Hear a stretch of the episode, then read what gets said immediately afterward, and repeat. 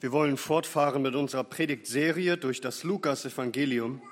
Ich lade euch ein, die Heilige Schrift mit mir aufzuschlagen zum Lukas-Evangelium, Kapitel 19.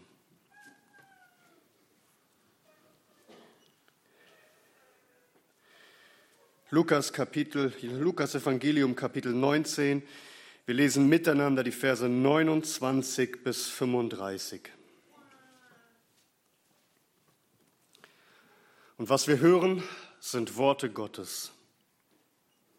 Und es geschah, als er sich Bethphage und Bethanien näherte, gegen den Berg hin, der Ölberg genannt wird, dass er zwei der Jünger sandte und sprach, geht hin in das Dorf gegenüber, und wenn ihr hineinkommt, werdet ihr ein Fohlen darin angebunden finden, auf dem kein Mensch je gesessen hat und bindet es los und führt es her. Und wenn jemand euch fragt, warum bindet ihr es los, so sagt dies, der Herr benötigt es. Die Abgesandten aber gingen hin und fanden es, wie er ihnen gesagt hatte. Als sie aber das Fohlen losbanden, sprachen dessen Herren zu ihnen, warum bindet ihr das Fohlen los? Sie aber sprachen, der Herr benötigt es. Und sie führten es zu Jesus und sie warfen ihre Kleider auf das Fohlen und ließen Jesus darauf sitzen. Amen. Amen. Lasst uns den Namen des Herrn anrufen im Gebet. Unser Vater im Himmel, du sprichst über unseren Herrn. Siehe, dieser ist mein geliebter Sohn, an dem ich Wohlgefallen gefunden habe. Auf diesen hört. Herr, so wollen auch wir ihn lieben und unser Wohlgefallen an ihn haben und wollen auf ihn hören. So Herr, lass uns ihn nun schauen in der Heiligen Schrift und ihn bewundern. Richte unsere Blicke auf deinen Sohn und lehre uns, auf ihn zu hören. Dies bitten wir, Vater, zu deiner Ehre und in Jesu Namen. Amen. Amen. Nehmt gerne Platz. Das Lukas-Evangelium lehrt uns so vieles. Vor allem aber lehrt es dich, Jesus Christus zu sehen, um ihn zu bewundern, um ihn lieben zu lernen, um über ihn zu staunen und ihn zu anbeten. Wie groß und wie herrlich ist der Herr. Ist es nicht so, wie der Apostel Johannes es ausdrückte in Johannes Kapitel 1, Vers 14, wo er sagte, wir haben seine Herrlichkeit angeschaut. Eine Herrlichkeit, als eines Eingeborenen vom Vater voller Gnade und Wahrheit. So beschreibt Johannes, was er gesehen hat. Dieser Jesus, wir haben seine Herrlichkeit gesehen. Diese Herrlichkeit, wie nur ein Sohn Gottes sie haben kann, voller Gnade und Wahrheit. All das, was wir lesen über Christus, ist auch aufgeschrieben, dass wir seine Herrlichkeit sehen, dass wir uns seiner erfreuen, dass wir sehen, wie er voller Gnade und Wahrheit ist. Und nichts soll uns lieber sein, nichts wichtiger und wertvoller, als einfach unseren Herrn zu sehen und nachzudenken über ihn und uns seiner zu erfreuen. Und das wollen wir tun. Wir wollen uns heute Abend drei heilige und herrliche Eigenschaften Jesu Christi anschauen, die wir hier in unserem Predigtext finden. Drei Eigenschaften, an denen wir uns erfreuen wollen und für die wir unseren Herrn und Heiland anbeten wollen und ihm die Ehre geben wollen. Erstens, die erste heilige und herrliche Eigenschaft, die wir hier finden in unserem Predigtext, ist die Kenntnis unseres Herrn. Die Kenntnis unseres Herrn. Denke daran, Jesus Christus befindet sich gerade auf dem Weg nach Jerusalem, das heißt hier Vers 29, und es geschah, als er sich Bethage und Bethanien näherte, gegen den Berg hin, der Ölberg genannt wird ist auf dem Weg nach Jerusalem, kommt an diese Ortschaften vorbei. Und dass er sich dem Ölberg näherte, hat schon eine besondere Bedeutung, denn in Sacharja Kapitel 14, da haben wir eine Stelle, die darauf hinweist, dass der Messias, der Erlöser, am Ölberg erscheinen wird. Und in der Tat, Christus ist der erwartete Retter. Er ist der verheißene Erlöser. Doch, und das haben wir an einem der letzten Sonntage gelernt, Christus kommt nicht zunächst, wie man es erwartet hat. Er kommt nicht zugleich nach Jerusalem, um sich auf den Thron Davids zu setzen um alle Feinde zu besiegen. Er kommt nicht zugleich, um den Thron einzunehmen. Er kommt zunächst, um sich ans Kreuz nageln zu lassen. Und das hat keiner seiner Jünger bis dahin verstanden. Doch Christus, er wusste das ganz genau. Er weiß, was ihn erwartet in Jerusalem. Dazu ist er erschienen. Er ist nicht gekommen, um bedient zu werden, sondern um sein Leben zu geben als Lösegeld für viele. Und dazu geht er nicht, einfach um den Thron Davids in Jerusalem einzunehmen, sondern um sich ans Kreuz nageln zu lassen. Erinnert ihr euch noch, wie detailliert er seinen Jüngern sagte, was ihn erwartet? Wir haben es gelesen in Lukas Kapitel 18. Verse 31 bis 33. Und er nahm aber die zwölf zu sich und sprach zu ihnen, siehe, wir gehen hinauf nach Jerusalem und es wird alles vollendet werden, was durch die Propheten über den Sohn des Menschen geschrieben steht, denn er wird den Nationen überliefert werden und wird verspottet und geschmäht und angespien, also angespuckt werden. Und wenn sie ihn gegeißelt haben, werden sie ihn töten und am dritten Tag wird er auferstehen. Also Christus weiß ganz genau, was ihn in Jerusalem erwartet, bis ins Detail hinein. Hier sehen wir das göttliche Wissen unseres Herrn. Bewunderst du ihn dafür? Weil, lass mich dies sagen, dieses Wissen, das Christus hat, um alles Leiden, was ihn erwartet, was auf ihn zukommt, bis ins Detail, sogar, dass er angespuckt wird. Er, er weiß jede einzelne Sache, die auf ihn zukommt. Sein Wissen macht sein Opfer, das er nun bringen wird, umso herrlicher und umso größer. Verstehst du warum? Weil Christus nicht einfach irgendwie hineinstolpert in die Situation, die nun kommt. Es ist nicht unvorhergesehen, diese Situation in Jerusalem. So nach dem Motto, er wusste ja gar nicht, wie ihm geschieht. Er hatte ja gar keine Ahnung, was ihn erwartet in Jerusalem und dann war es zu spät und dann konnte er sich selber nicht mehr befreien. Es war alles bis ins Detail hinein geplant und er wusste, was ihn erwartet. Und dennoch, und dennoch, obwohl er wusste, wie er alle Propheten erfüllen müsste, geht er im vollen Bewusstsein, was er leiden würde, in diese Stadt hinein. Und er biegt nicht vorher rechts ab oder links ab, er geht mitten hinein, um alles zu leiden, bis ins kleinste Detail hinein. Wisst ihr, darauf bin ich letztes Mal gar nicht eingegangen, aber in Vers 28, schaut doch mal, was, was dort steht. Und als er dies gesagt hatte, zog er voran und ging nach Jerusalem hinauf. Man könnte auch übersetzen, zog er an ihrer Spitze voran. Das heißt, Christus zieht seinen Jüngern voran. Er geht als erstes voraus. Er ist klar entschieden, diesen Weg zu gehen und niemand hält ihn auf. Es ist so, wie er gesagt hat in Johannes 10, als er sagt, er wird für seine Schafe sterben. Er hat dort gesagt in Vers 18, niemand nimmt mein Leben von mir. Niemand nimmt es mir. Ich lasse es von mir aus. Ich gebe es freiwillig und gerne im vollen Bewusstsein hin, was mich erwartet. Und auch auf dem Weg nach Jerusalem. Er wusste alles, was ihn erwartet bis ins kleinste Detail hinein. Wir sehen hier sein göttliches Wissen. Erinnert ihr euch daran, dass er durch Jericho ging und plötzlich in der Menschenmenge bleibt er stehen an einem Baum und keiner versteht, was da eigentlich los ist? Und zielgerichtet richtet er seinen Blick hoch und spricht einen Mann, den er wohl vorher nie getroffen hat, mit seinem Namen an. Zachäus. Bis ins kleinste Detail hinein hat der Herr hier göttliches Wissen. Er ruft diesen Mann beim Namen, sodass der sich bekehrt. Dazu gehört auch der Einzug in Jerusalem. Alles ist hier geplant, denn Christus erfüllt hier die Details von den Propheten, die Jahrtausende vorher etwas aufgeschrieben haben, was Christus erfüllen sollte. Lesen wir nochmal ab Vers 29. Und es geschah, als er sich Bethphage, Bethanien näherte, gegen den Berg hin, der Ölberg genannt wird, dass er zwei der Jünger sandte. Und er sprach, geht hin in das Dorf gegenüber, und wenn ihr hineinkommt, werdet ihr ein Fohlen darin angebunden finden, auf dem kein Mensch je gesessen hat und bindet es los und führt es her. Und wenn jemand euch fragt, warum bindet ihr es los, so sagt dies, der Herr benötigt es. Also Christus ist auf dem Weg nach Jerusalem. Er kommt an diese beiden Ortschaften vorüber beim Ölberg und er sendet zwei Jünger aus mit einem Auftrag. Er weiß ganz genau, was sie tun sollen.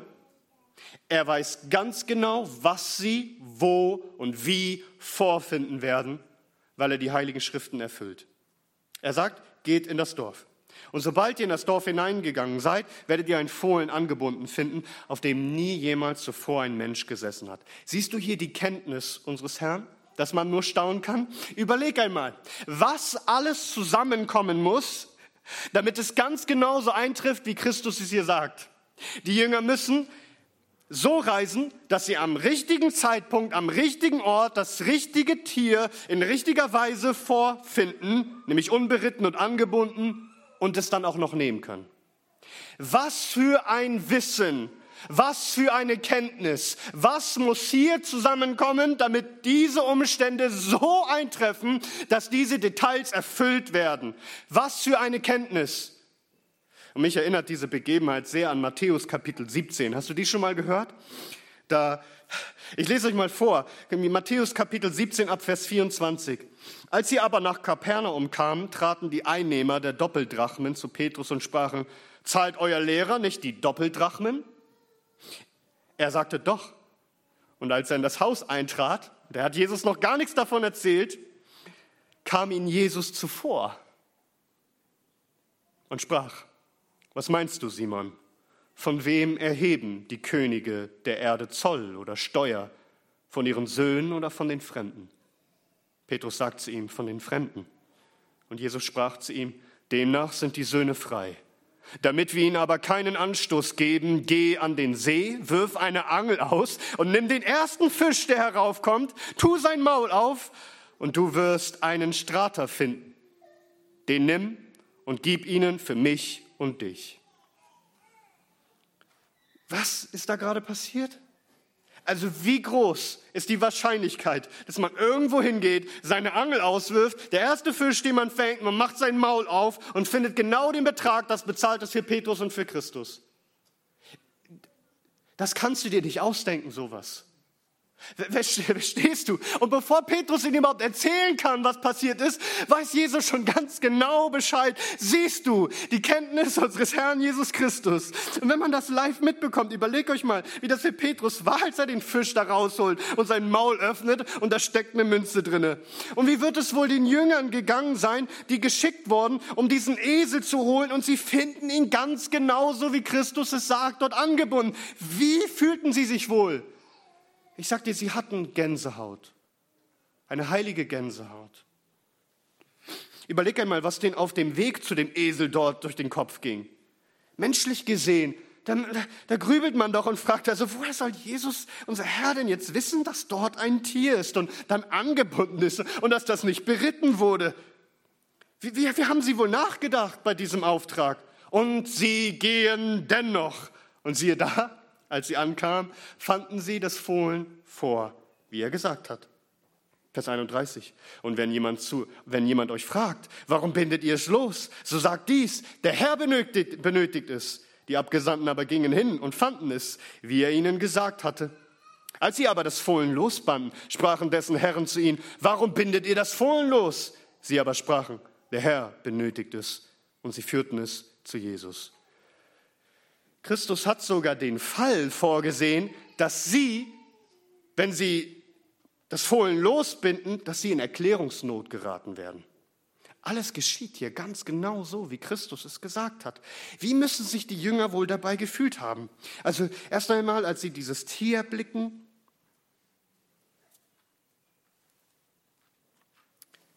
verstehen, dass Christus in vollkommener Weisheit das alles gesehen hat, Gänsehaut.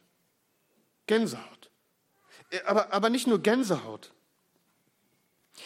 Was, was sollte das bewirken bei uns, wenn wir sehen, dass Christus solch ein Wissen hat? Nicht nur Gänsehaut, nicht nur ein heiliger Schauer. Mit was für jemanden haben wir es hier zu tun? Sondern auch, ihr Lieben, all das sollte uns Vertrauen lehren.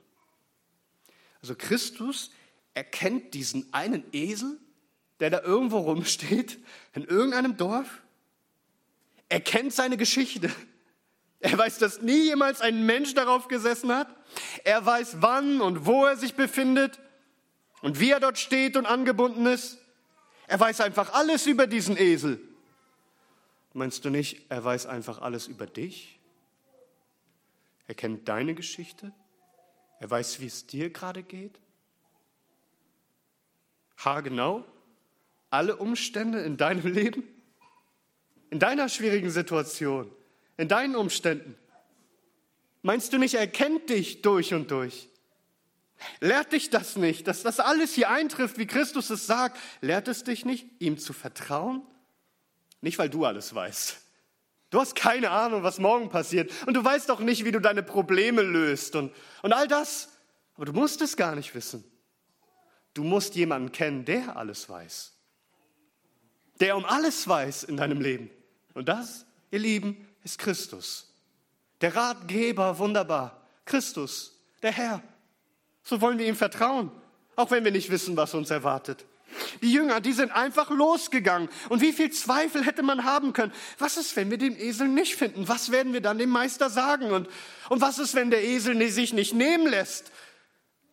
Aber wie wahrscheinlich ist das, dass wir da jetzt einen Esel finden, den wir einfach so mitnehmen können?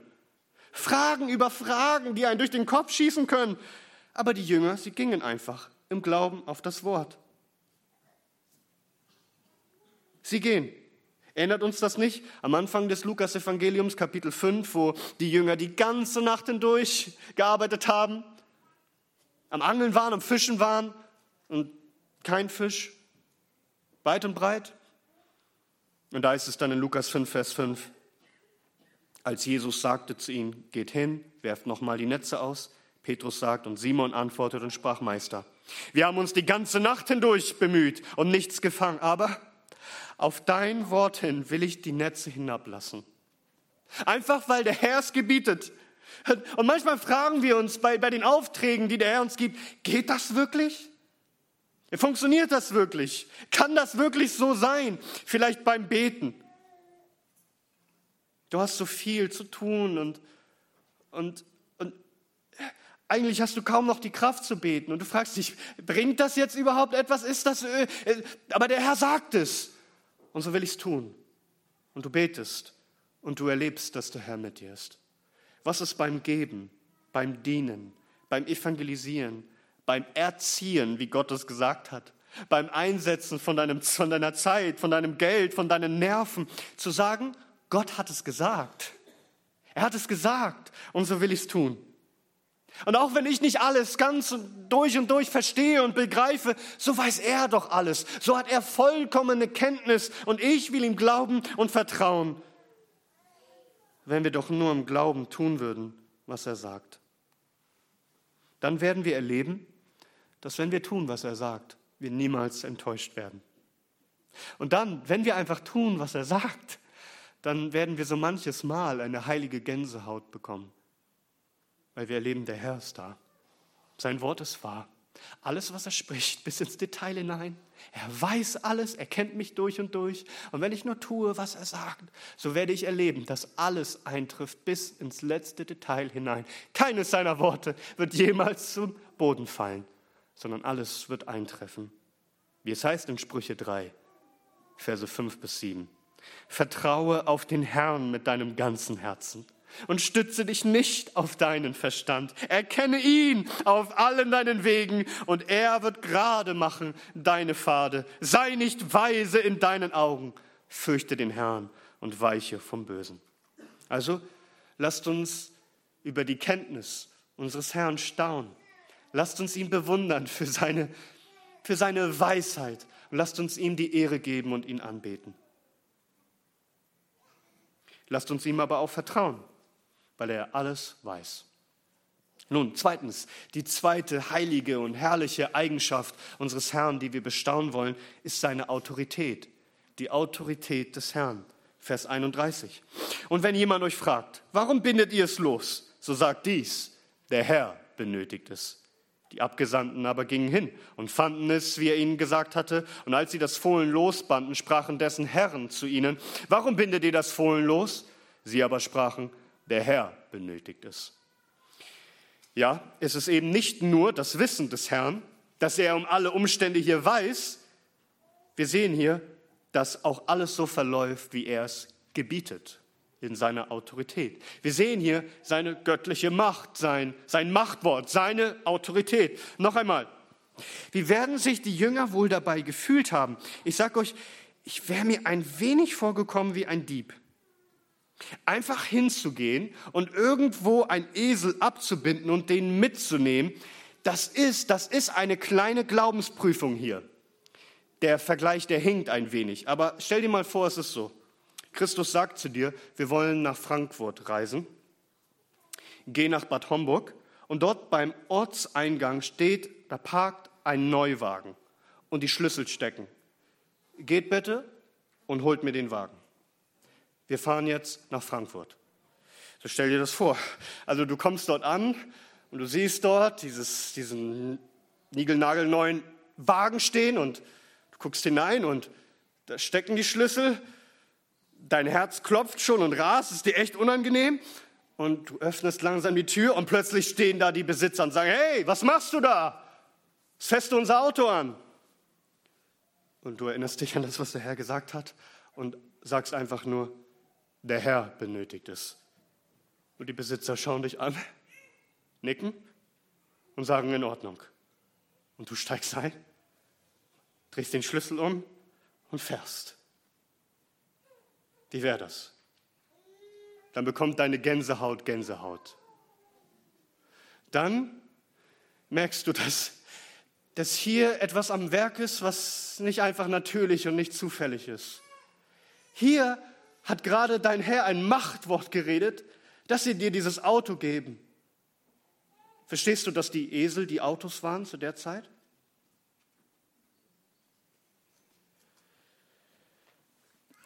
Er hat es nicht bloß vorausgesagt, was hier geschieht. Ihr Lieben, er gebietet es, dass es geschieht. Er handelt in seiner Autorität. Der Herr benötigt es und dieses Wort allein reicht. Es reicht. Nun, Bibelkommentatoren, die spekulieren jetzt, hat Christus vielleicht vorher den Besitzer schon gekannt und das alles organisiert auf diesen Tag hin, dass er an dem Tag diesen Esel brauchte und es war alles vorher gemanagt und die wussten genau Bescheid, weil das alles abgesprochen war. Der Esel war schon reserviert? Wirklich? Meinst du, Lukas hätte das hier aufgeschrieben, wenn das der Fall wäre? Ich denke, wir sehen hier Christi Macht. Er, der Herr, er hat einfach Anspruch auf alles, auf jede Kreatur. Er kann seine Geschöpfe gebrauchen, wann und wie es ihm gefällt. Alles steht ihm zu Diensten. Jedes Tier ist sein Eigentum. Wie es heißt im Psalm 50, ab Vers 10. Denn mein ist das Getier des Waldes, das Vieh auf tausend Bergen. Ich kenne alle Vögel der Berge und das Wild des Feldes ist mir bekannt. Er kennt sie alle durch und durch. Und so auch dieser Esel. Er kennt ihn. Er ruft ihn zu sich, ihm zu dienen. Und dieser Esel, er ist passend für den König. Ein Tier speziell für ihn ausgesondert. Niemals hat ein Mensch auf diesem Fohlen geritten. Er war aufbewahrt für ihn. Wie für ihn geboren. Für ihn da. So wie das Grab, das Christus später bekam, wo es heißt, dass nie ein Mann zuvor darin lag. Es ist ausgesondert für den Gebrauch des Herrn. Es ist seins. Ohne dass die Besitzer jemals es ahnten. Christus herrscht über alle Tiere und so auch über alle Herzen der Menschen. Er hat das Herz dieser Besitzer so geführt und so berührt, dass sie ohne Widerwillen gerne abgeben und hingeben, was ihnen gehört. Wir wissen sogar durch die anderen Evangelien, dass da noch ein Esel dabei war. Es waren zwei. Sobald sie nur diese wenigen Worte hören, der Herr benötigt ist, war es genug. Achte darauf, auch was hier steht, Vers 33. Als sie aber das Fohlen losbanden, sprachen dessen Herren zu ihnen, warum bindet ihr das Fohlen los? Sie aber sprachen, der Herr benötigt es. Also Wenn der Herr das Tier fordert, müssen die Herren gehorchen. Jesus ist der Herr aller Herren und sein Wille ist unser Befehl. Ihm gehört alles. Eine ähnliche Autorität, erinnere dich, haben wir zuvor gesehen, als Christus dann Zachäus begegnete und diesem Mann, der der Oberste der Zöllner war, er, er sagte einfach zu ihm, komm eilends herab, heute muss ich bei dir einkehren. Ich muss heute zu dir kommen. Er handelt in seiner göttlichen Autorität und Vollmacht. Wie sollten wir darauf reagieren, wenn wir verstehen, wie der herrscht und wie er redet in seiner Macht? Was sollte diese heilige Autorität des Herrn bei uns auslösen? Wiederum nicht bloß Gänsehaut, sondern Unterwerfung. Ganz und gar uns hinzugeben und alles gerne zu tun und zu geben, was er fordert. Ihm nicht zu widerstehen, ihm nicht zu widersprechen, sondern wenn der Herr es braucht, so geben wir es. So ist es doch im Psalm 110, Vers 3. Dein Volk wird voller Willigkeit sein am Tag deiner Macht. Der Herr ist mächtig, also sind wir voller Willigkeit. Der Herr will es haben, so soll es ihm gegeben werden. Er ist der König, sein Wille geschehe, ein Wort genügt. Und wir tun, was er uns sagt. Und er fordert nicht bloß ein Tier von uns. Haben wir nicht gelesen? In dem Psalm 40 war es? Ja, der Herr fordert nicht bloß Tiere von uns, dass wir sie geben. Er hat uns Ohren gegraben. Er hat uns einen Leib bereitet. Nun, das sind prophetische Worte, die der Herr Jesus Christus selber spricht. Er ist gekommen, um sich selber zu opfern. Aber sprechen diese Worte nicht auch von uns allen? Dass wir uns selber hingeben, unser ganzes Leben, dass alles ihm zu Dienste stehen soll? Wir wollen ohne Widerworte, nicht widerwillig, sondern gleich, ganz und gerne, liebe Kinder, gleich, ganz und gerne uns dem Herrn Jesus Christus hingeben und alles tun, was er sagt. Auf sein Wort hin wollen wir es tun. Was der Herr benötigt, soll er bekommen. Vers 35. Und sie führten es zu Jesus und sie warfen ihre Kleider auf das Fohlen und ließen Jesus darauf sitzen. Jesus empfängt hier keinen großen, mächtigen Ledersessel, sondern die Kleidung der Jünger wird über das Fohlen gelegt, als Zeichen der Ehranbietung. Er ist der Herr. Darüber werden wir noch ein anderes Mal, so Gott will, näher nachdenken, wie Christus sich dann auf das Fohlen setzt und nach Jerusalem einreist, was all das bedeutet. Aber so viel einmal an dieser Stelle. Was sollte die rechte Reaktion auf die Autorität und die Macht und die Herrschaft unseres Herrn sein. Nun, dass wir uns ihm ganz unterwerfen und ihm gehorchen und ihm alles geben, was er benötigt, was er will. Es reicht nicht bloß zu staunen, wir müssen uns ihm ganz übergeben. Und auch ganz übergeben heute, ganz neu. Es reicht nicht mal, ein Übergabegebet gebetet zu haben. Dieses Gebet ist nur echt, wenn es ein tägliches sich ihm überliefern nach sich zieht. Wie steht es heute um deine Seele? Unterwirfst du dich Christus ganz neu, ihm zu dienen? Gehorchst du ihm aufs Wort und folgst du ihm nach? Wie, wie steht es um deine Seele? Hast du dich Christus unterworfen mit allem, was du bist und hast? Wenn wir doch sehen, wie mächtig er ist, so müssen wir uns ihm neu unterwerfen. Nun drittens wollen wir eine weitere heilige und herrliche Eigenschaft unseres Herrn bewundern, und das ist seine Demut. Seine Demut. Nun, wo sehen wir hier Christi Demut in diesem Text? Nochmal, Vers 30. Und er sprach, geht hin in das Dorf gegenüber. Und wenn ihr hinkommt, werdet ihr ein Fohlen darin angebunden finden, auf dem kein Mensch je gesessen hat, und bindet es los und führt es her. Zunächst einmal zeigt sich die Demut Christi hier darin, dass er sich überhaupt erst ein Fohlen bringen lassen muss. Obwohl er alles besitzt, er ist der Schöpfer. Schaut, er ist in Knechtsgestalt erschien und besaß doch nichts. Er, wandelte in völliger Niedrigkeit, in Armut. Er hat nicht mal ein Fohlen besessen. Verstehst du, es muss ihm erst einmal eins gebracht werden. Siehst du die Niedrigkeit und die Armut unseres Herrn? Und am Ende ging er sogar nackt seiner Kleidung und seiner Ehre beraubt, ohne Recht zu leben, ans Kreuz. Er hat sich völlig entäußert für uns. Er wurde arm, wie es heißt in 2. Korinther 8, Vers 9. Denn ihr kennt die Gnade unseres Herrn Jesus Christus, dass er, der er doch reich war, um euretwillen arm wurde, damit ihr durch seine Armut reich würdet. Unser Herr muss sich ein Fohlen bringen lassen. Und auf diesem möchte er einreiten.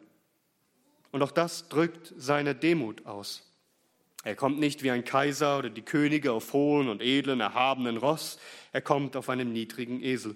Er kommt nicht pompös mit Ach und Krach in Saus und Braus, sondern niedrig, bescheiden auf einem schlichten Esel. Aber lasst uns darüber einmal nachdenken, denn alle Evangelien berichten uns, dass er auf einem Esel ritt. Warum eigentlich? Warum ist das so wichtig? Was sagt das aus? Nun, die anderen Evangelien zitieren das Wort, das erfüllt wird, das Schriftwort aus dem Alten Testament, dieses prophetische Wort, das Christus erfüllte dadurch, dass er auf einem Esel einritt. In Sacharja Kapitel 9, Vers 9. Frohlocke laut, Tochter Zion, jauchze, Tochter Jerusalem, siehe, dein König wird zu dir kommen, gerecht, und dein Retter ist er, demütig und auf einem Esel reitend, und zwar auf einem Fohlen, einem Jungen der Eselin. Also wir hören hier die Verheißung, dass der König einreiten wird auf einem Esel, auf einem jungen Esel. Christus kannte diese Prophezeiung und dass Christus das hier einleitet und tatsächlich einreitet, ist ein Statement, das alle verstehen. Es ist eine Aussage, die für alle unmissverständlich ist. Hätte Christus bis zu diesem Zeitpunkt auch nie gesagt, dass er der Messias ist, mit dieser Aktion hätte er es öffentlich, offiziell proklamiert. Da kommt einer, der sich bewusst auf den Esel setzt, begleitet von seinen Jüngern. Ihr Lieben, das ist eine klare Aussage. Er sagt damit, dass er dieser König ist, von dem geschrieben ist in dem Propheten Sacharja. Aber warum ist es eigentlich demütig, sich auf einen Esel zu setzen? Nun, vielleicht einfach deswegen, weil Könige normalerweise sich etwas Prachtvolleres aussuchen. Also wie ist das vielleicht demütig, wie wenn heute unser Bundeskanzler sagen würde, ich komme mal nicht mit der Mercedes-Limousine, sondern ich wähle bewusst Bus und Bahn nach dem Motto, ich zeige euch, ich bin einer von euch, ich bin einer vom Volk, ich lege keinen Wert auf, auf Prunk. Ist es das einfach, was das demütig macht? Die Bescheidenheit? Nein, ihr Lieben, viel, viel mehr als das. Die Demut, die wir hier sehen, ist viel mehr als der Verzicht, das, als, als Verzichten auf Prunk.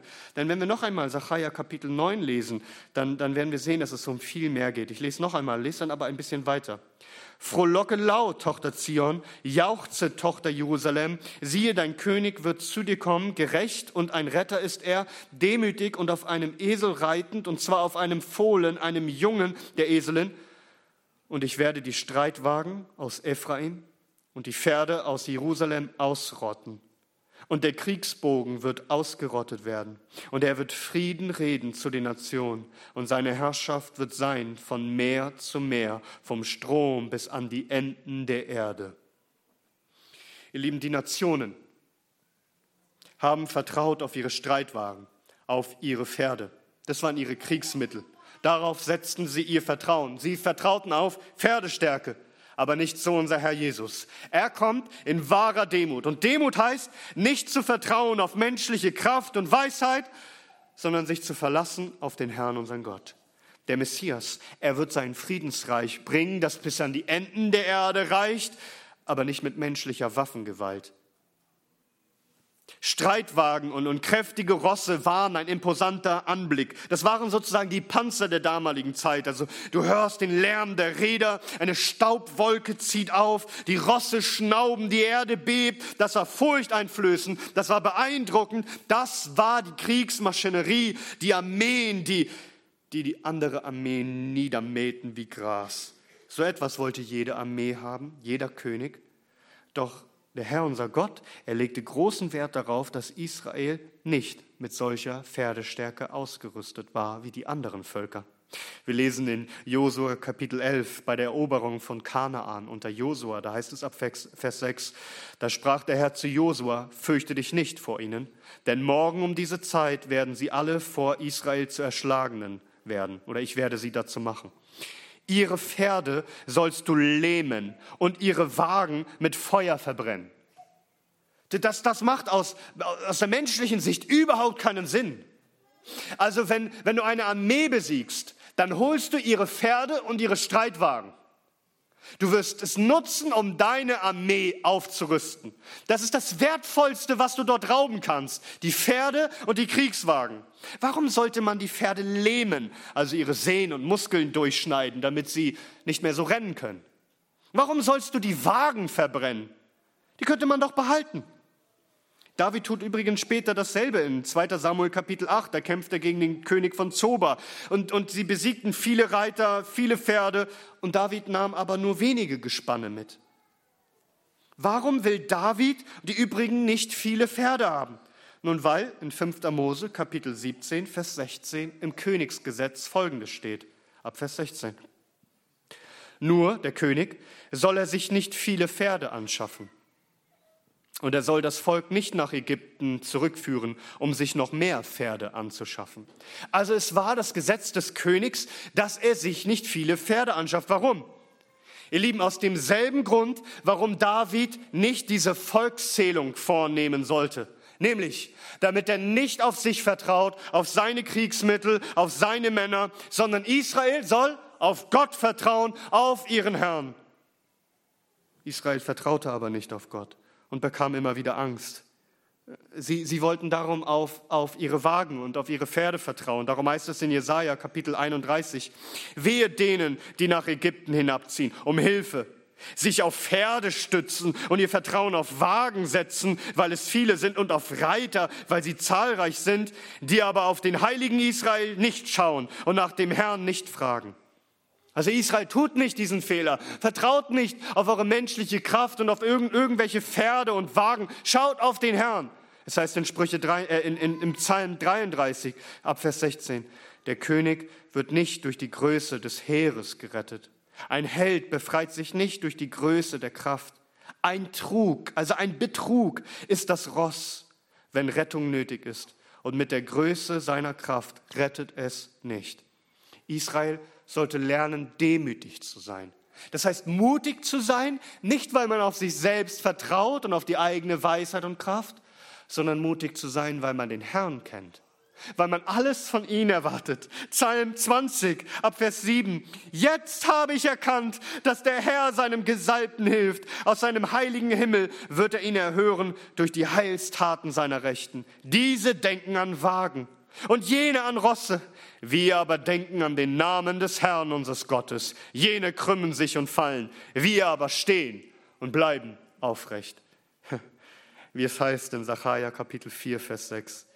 Da antwortete er und sprach zu mir, dies ist das Wort des Herrn an Zerubabel, nicht durch Macht und nicht durch Kraft, sondern durch meinen Geist, spricht der Herr der Heerscharen. Christus, Christus ist der wahre König. Der kommt in der wahren Demut, nicht in Menschenkraft. Er kam nicht in Menschenkraft, sondern demütig, nicht wie ein irdischer König, der auf sein Pferd und auf sein Heer vertraut. Er kommt in den Namen des Herrn. Er ist der wahre König. Er ist der Herr, der kommt in der Kraft des Herrn, um in der Kraft des Herrn ein ewiges Friedensreich aufzurichten, das ewig Bestand haben wird. Seine Demut ist bewundernswert. Seine Demut ist Gott dem Vater wohlgefällig, so dass Gott der Vater ganz mit ihm ist. Bewunderst du seine Demut? Der Herr der Herrscharen, der Schöpfer des Himmels und der Erde, er sitzt auf einem Esel, um zu demonstrieren, dass er nichts gibt auf menschliche Kraft und irgendwelche Pferdestärke, sondern dass er kommt als der wahre, demütige König. Er kommt in dem Namen des Herrn. Bewunderst du seine Demut?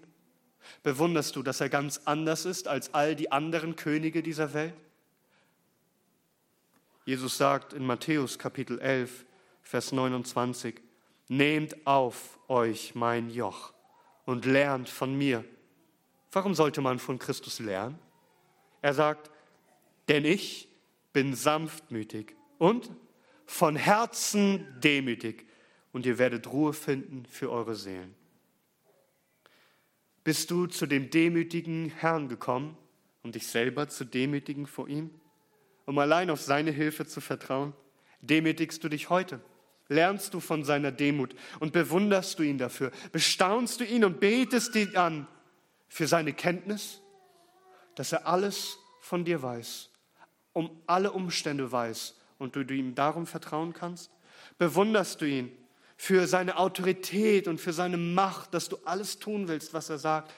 Und bewunderst du ihn, dass obwohl er alles Wissen hat und alle Macht, so demütig ist. So demütig, dass du von ihm lernen willst. Wisst ihr, im vollen Bewusstsein, all seines Wissens und all seiner Macht reitet er demütig in Jerusalem ein, um sein Leben zu opfern für uns. Denn er ist nicht gekommen, um bedient zu werden, sondern um zu dienen und sein Leben zu geben als Lösegeld, auch für uns. Schau, schau, wie er zieht nach Jerusalem. Später lesen wir dann in Lukas Kapitel 22, das dauert noch ein bisschen, bis wir da sind, dass die Jünger das noch einmal erleben, wenn mal schaut in Lukas 22, die Verse 7 bis 13. Da heißt es, es kam aber der Tag der ungesäuerten Brote, an dem Passa, an dem das Passa geschlachtet werden musste. Und er sandte Petrus und Johannes, hier werden uns diesmal die beiden Namen der Jünger genannt, und sprach, geht hin und bereitet uns das Passa, damit wir es essen. Sie aber sprachen zu ihm, wo willst du, dass wir es bereiten? Sie haben keine Ahnung, was sie jetzt tun sollen. Er aber sprach zu ihnen, siehe, wenn ihr in die Stadt kommt, wird euch ein Mensch begegnen, der einen Krug Wasser trägt. Folgt ihm in das Haus in das er hineingeht.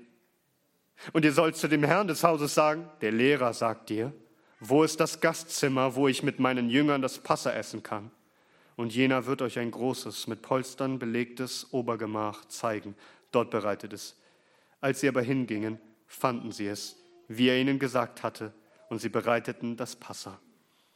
Siehst du, wie der Herr sich um alles kümmert?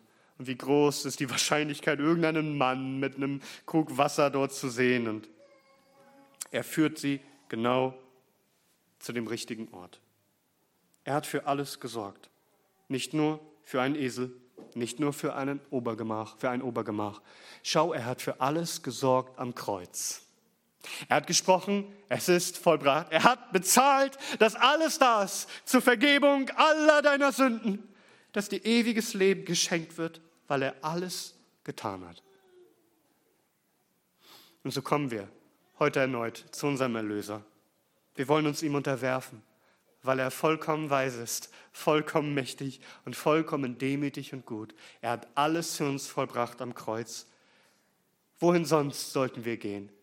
Er allein hat Worte ewigen Lebens. Und wir haben geglaubt und erkannt, dass er der Heilige Gottes ist. So sei unser Herr Jesus Christus gepriesen. So lasst uns ihn ehren mit Vertrauen, mit Gehorsam und mit Demut. Lasst uns ihn verherrlichen, denn er ist es wert. Gepriesen sei sein wunderbarer Name, der Name unseres Herrn Jesus Christus. Amen.